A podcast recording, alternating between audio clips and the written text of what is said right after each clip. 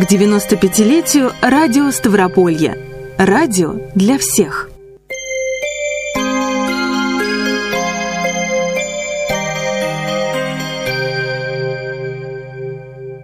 В эфире программа «Радио для всех» в студии Владимир Макаров. В прошлом выпуске нашей программы мы остановились на том, что в апреле 1926 года в Ставрополе начала работать собственная широковещательная радиостанция.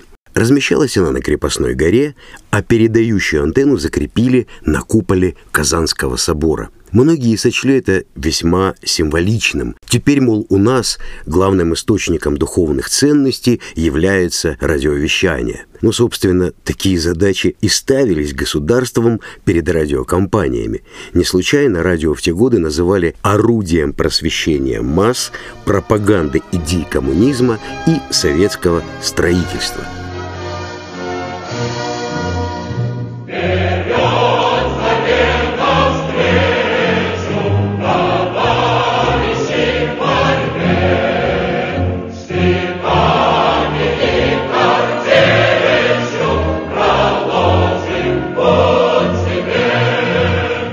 Вообще, в 20-е годы от самого слова «радио» веяло романтикой и неиссякаемой верой в удивительное будущее человечества. Именно в те годы известный поэт-футурист Велимир Хлебников написал газетную статью о радио, в которой есть такие строки. Радио будущего откроет видение бесконечных задач и объединит человечество. Радио становится духовным солнцем страны, великим чародеем и чарователем. Радио скует непрерывные звенья мировой души, ну и так далее – эти строки Хлебников написал в Пятигорске, когда временно работал ночным сторожем в местном отделении Российского телеграфного агентства и поражал сослуживцев не только своими стихами, но и идеями о создании правительства земного шара. Ну, кстати, примерно за год до этого, весной 20-го, поэты-имажинисты по инициативе самого Сергея Есенина короновали Хлебникова как председателя земного шара, поэтому Хлебников наверняка знал, о чем говорит. Это были годы великих дерзаний, подчас безрассудных, но при этом окрыленных верой в возможность собственными руками построить жизнь, достойную свободного человека. Э, чего стоили выступления, например, Александры Калантай, которая была не только дипломатом, но еще и незаурядным идеологом борьбы за равноправие женщин. Слушая ее речи, миллионы женщин начинали переосмысливать собственную жизнь и верить в то, что жить можно и нужно иначе. Муж кормил жену, за это жена подчинялась его воле, покорно несла свое бесправие, свое домашнее и семейное рабство. Октябрьская революция раскрепостила женщину. Тем временем в Ставропольском округе велась неустанная работа по развитию радиовещания. Спешно открывались кружки радиолюбителей, создавались общества друзей радио и кино, и уже к концу 1926 года в каждом ставропольском селе был свой служебный радиоприемник. Он стоял в специально оборудованном радиоузле и был предназначен для коллективного прослушивания. А если в каком-то населенном пункте не было своего радиоузла, туда в командировку направляли специального человека, который привозил с собой радиоприемник и организовывал сеансы прослушивания. Вот в наших архивах сохранилось уникальное интервью, записанное почти 50 лет назад – Ветеран Ставропольского радио Александр Петрович Науменко вспоминает, как в 20-е годы ему приходилось ездить по селам со служебным радиоприемником. Мне приходилось, здесь вот есть недалеко хутора, они называются Логачевские тогда mm-hmm. хутора. Приходилось сюда с радиоприемником ездить. Брал я с собой, значит, три пары наушников последовательные. Ну и вот слушали, значит, все. У меня, правда, там знакомые были, значит, ну, организовали поездку туда, значит, я там поднял антенну, это, значит, натянул. И таким образом, значит, вечером значит, стали все слушать. Вот как и Иванович действительно, здесь целое паломничество было. На улице полно, и в комнатах кругом полно, и каждый по очереди значит, должен был послушать какой-то определенный абзац. А там, где радиоузлы были, люди приходили в них, как в кинотеатр. Еще один ветеран Ставропольского радио, Александр Иванович Ефимов, работал на Ставропольской радиостанции с 1926 года, то есть со дня ее основания. В одном из своих интервью он рассказывал, сколько человек могло поместиться в стандартном сельском радиоузле.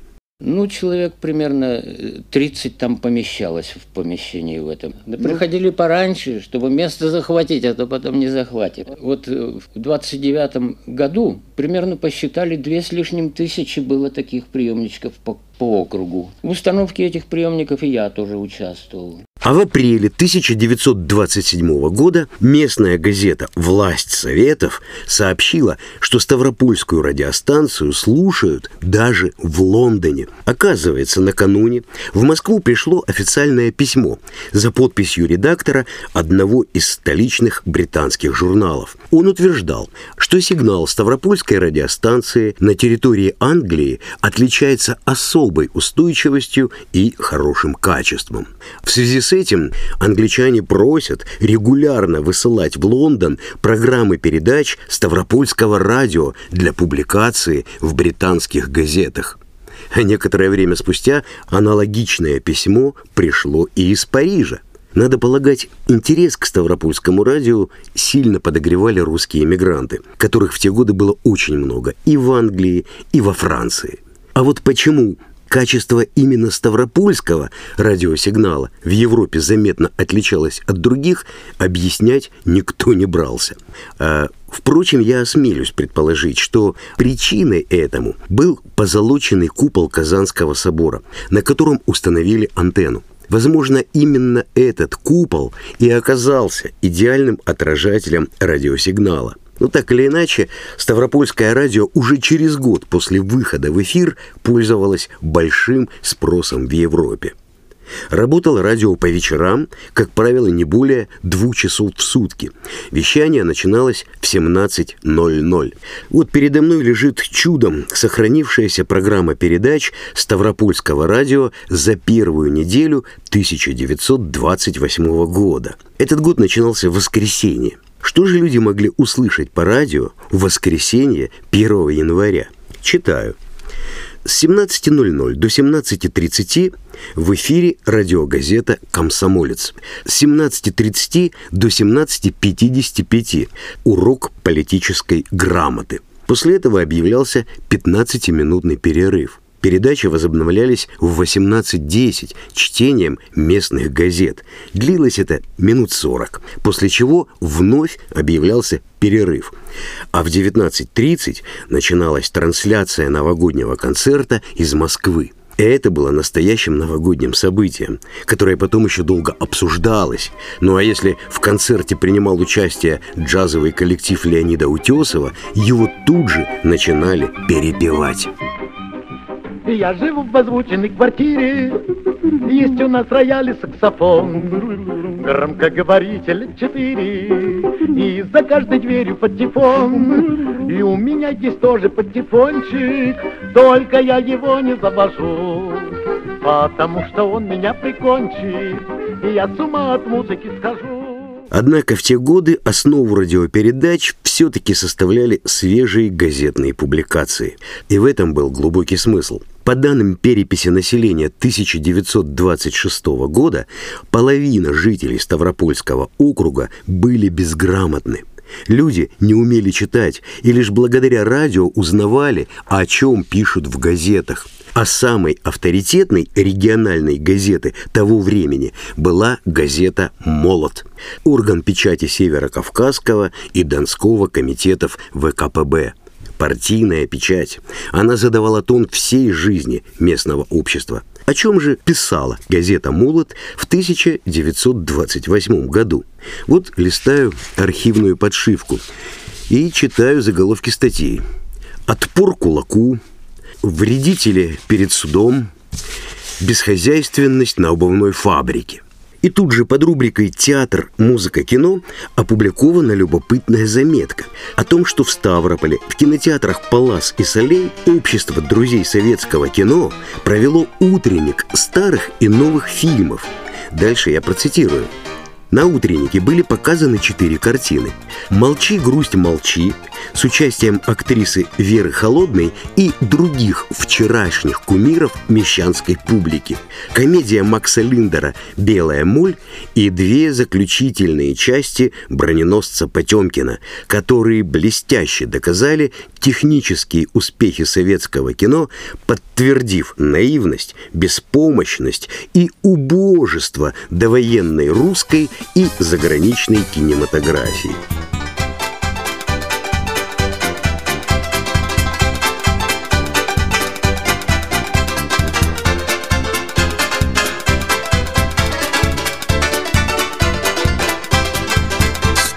А вот сообщение, которое наверняка заинтересовало многих сельчан. В нем говорится, что в Ставропольском округе объявлен конкурс на лучшего истребителя волков. Данное мероприятие имеет особую важность, поскольку волки ежегодно наносят экономике округа ущерб в размере 1 миллиона 800 тысяч рублей.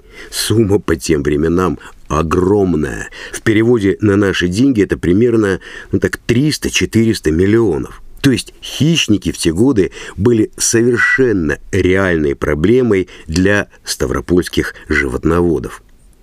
И в каждом выпуске газеты «Молот» обязательный раздел по международной политике. А заголовки размещенных здесь публикаций наверняка привлекли бы внимание современных политологов. Вот, например, «Угроза Англии в Аравии» или «Подлая работа польских социалистов». А вот еще антиамериканские выступления в Венесуэле. Нет, я не ошибся, это действительно март 1928 года. И здесь же обширная аналитическая статья о немецких инвестициях в индустриализацию СССР и о том, какую неприличную шумиху затеяли западные журналисты по поводу нашего экономического сотрудничества с Германией. Заметьте, это было опубликовано почти сто лет назад.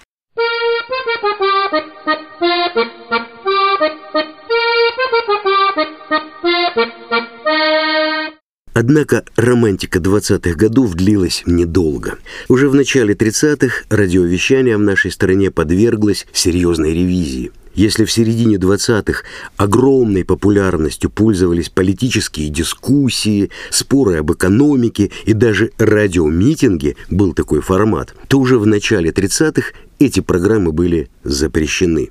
Ну, таковы были новые идеологические установки. А в радиостудиях даже появились сотрудники, ответственные за содержание лекций, докладов и за лишние слова в эфире – Лишние слова – это те, которые допускали неоднозначную трактовку. Случайная оговорка или ошибка в эфире тогда могла обернуться для дикторов большой бедой, вплоть до суда и лишения свободы. Но именно в те годы радиоэфир буквально струился оптимизмом, призванным вдохновить людей на новые великие свершения – Таким, например, было первомайское выступление по всесоюзному радио легендарного ученого Константина Циолковского. Из тихого, скромного города Калуги позволю себе обратиться к первомайским пролетарским и колхозным колоннам с горящим отеческим приветом. Привет вам! Представляю себе Красную площадь столицы – Сотни стальных стрекоз вьются над головами идущих. Низко-низко проплывают сигары дирижабли. Мечта моей юности, исполнение заветных и пылких моих фантазий, а, пожалуй, и некий результат моих ранних работ. Птицам теснее становится в воздухе.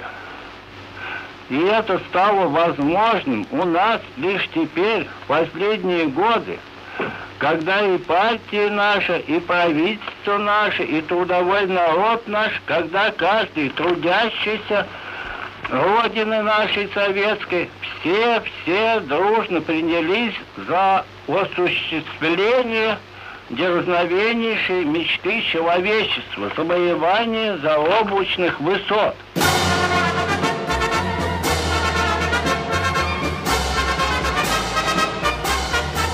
Мы рождены, чтоб сказку сделать былью, преодолеть пространство и простор.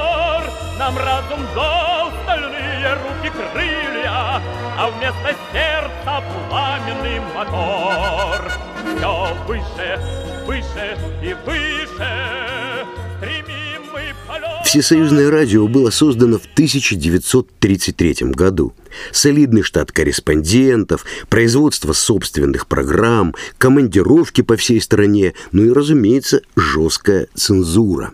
А в большинстве регионов основу радиопередач начали составлять ретрансляции столичных эфиров. Подобная централизация радиовещания, по сути, превратила провинциальные радиостанции в филиалы всесоюзного радио. Это вовсе не означало, что в регионах стало меньше собственных станций. Напротив, их стало гораздо больше. И к концу 30-х годов в Ставропольском крае уже насчитывалось 23 редакции местного вещания. Перед ними были поставлены совершенно конкретные задачи. Например, за один только 1939 год этими редакциями было организовано около 4000 выступлений партийных работников, новаторов производства и ударников социалистического соревнования. В партийных архивах сохранилась точная цифра. Вот 3772 выступления у микрофона. Так это называлось. Представляете, за один только год 3772 выступления. Радио выполняло роль учителя и пропагандиста новой жизни. Именно в начале 30-х Ставропольская радиостанция начала ежедневно выдавать в утренний эфир колхозную радиогазету, слушать которую было неофициальной обязанностью каждого колхозника. При этом в 30-е годы мало кто из обычных людей мог позволить себе собственный радиоприемник. Громкоговорители в домах были, но личный радиоприемник – это большая редкость. В стране было налажено массовое производство репродукторов при минимальном выпуске радиоприемников. И это тоже часть идеологии. Ведь по репродукторам передавали только ту информацию, которая прошла тщательную цензуру, а по радиоприемнику в открытом эфире можно было услышать все, что угодно.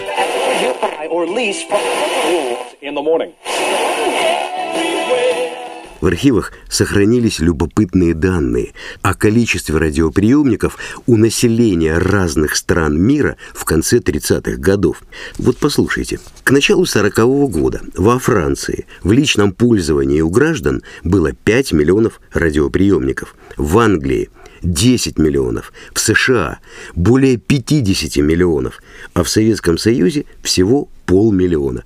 То есть в 100 раз меньше, чем в Соединенных Штатах и в 20 раз меньше, чем в Англии. Было это оправдано или нет, споры идут до сих пор. Но факт остается фактом. Именно в это предвоенное десятилетие и именно с этой системой пропаганды в нашей стране сформировалось поколение людей, которым предстояло стать победителями во Второй мировой войне, самой разрушительной за всю историю человечества.